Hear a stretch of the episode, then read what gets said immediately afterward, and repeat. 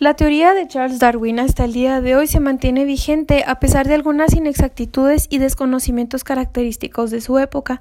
Se trata en el fondo de una aproximación materialista al hecho de la vida, en la que no hay lugar o cabida para ideas religiosas o mágicas como pueden ser las del alma, el espíritu, la religión, etc.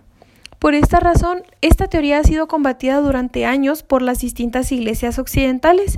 Sin embargo, finalmente la mayoría ha reconocido que es indiscutible su evidencia y han actualizado sus credos para entender la evolución como parte de la obra divina. Es decir, encontraron mm, un punto medio, por así decirlo, entre su teoría y una explicación al origen de la vida en un ámbito religioso.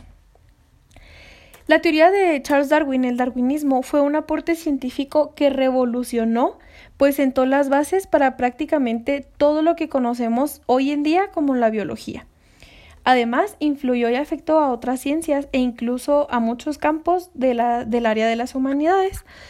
Sus preceptos fueron aplaudidos y muy bien recibidos por los científicos sociales de inicios del siglo XX. Por ejemplo, se originó lo que conocemos como el darwinismo social, una doctrina que aspiraba a pensar el, a pensar el funcionamiento de las sociedades en términos de la selección natural. Sin embargo, existen aún personas quienes pretenden desestimar, quitarle verdad al aporte del darwinismo, empleando para ello diversas pseudociencias o, o pretendiendo establecerla o tacharla como una teoría más, una teoría simple que no cuenta con datos relevantes.